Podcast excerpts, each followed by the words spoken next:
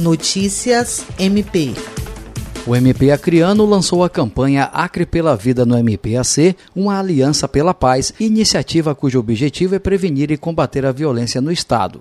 O ato contou com a presença do governador Gladson Cameli e diversas autoridades.